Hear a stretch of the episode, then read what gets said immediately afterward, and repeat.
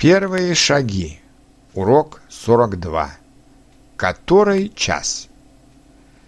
Который час или сколько сейчас времени? Сейчас 7 часов 20 минут или сейчас 20 минут восьмого. Сейчас 7 часов 30 минут или сейчас пол восьмого.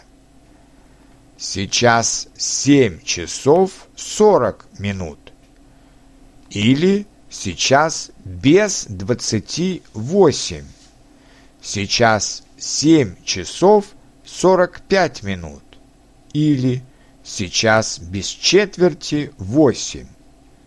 Сейчас семь часов пятьдесят пять минут. Или Сейчас без пяти восемь. Сейчас восемь ноль ноль. Сейчас ровно восемь.